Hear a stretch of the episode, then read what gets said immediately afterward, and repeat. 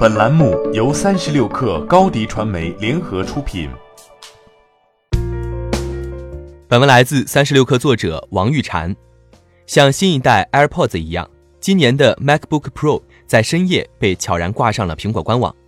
但就算没有发布会聚光灯的照耀，这款新产品的看点也很明显：屏幕变大了，蝴蝶键盘没有了，ESC 键和 Touch ID 识别键与 Touch Bar 分开，成为了独立按键。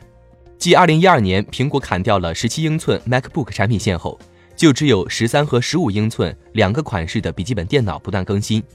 此次16英寸 MacBook Pro 的出现令人眼前一亮。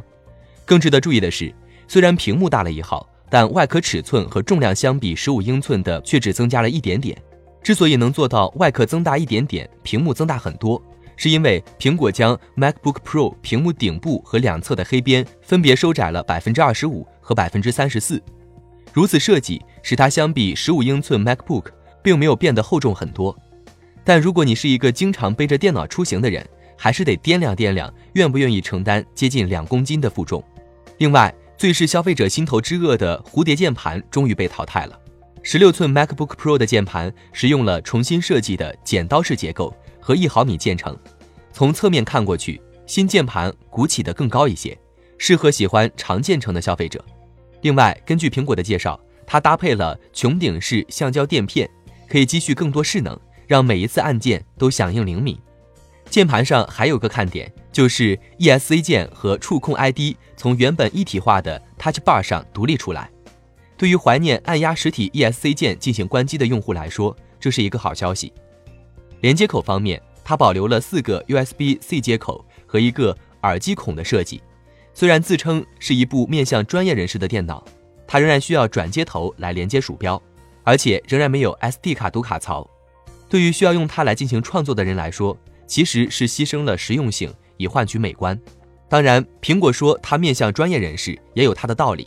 十六寸 MacBook Pro 提供英特尔酷睿六核 i7 处理器或八核 i9 处理器，与今年的十五英寸新品一样。内存方面，基础是十六 GB，最高可以选择到六十四 GB DDR4。根据苹果的说法。用它来叠加音轨和特效、渲染三维模型、编译和测试代码，都能快速轻松的进行。另外，续航时间也变长了，官方给出的续航时长是十一个小时，比十五寸版本要多出一个小时。充电器大小跟过去一样，不过功率由八十七瓦涨到了九十六瓦。风扇叶片比过去更多，空气流通量提升了百分之二十八，散热器表面积也增大了百分之三十五。高强度下可承受十二瓦的功率。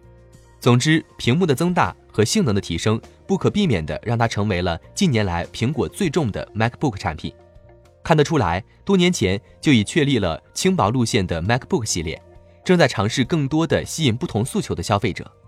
但对于真的需要买一台工作电脑的专业人士来说，它似乎又不那么专业，或者说，这是一台苹果风格的专业电脑。欢迎添加 baby 三十六克 b a b y 三六 k r 加入克星学院，每周一封独家商业内参，终身加入学习社群，聊风口谈创业，和上万课友一起成长进化。高迪传媒，我们制造影响力。商务合作，请关注新浪微博高迪传媒。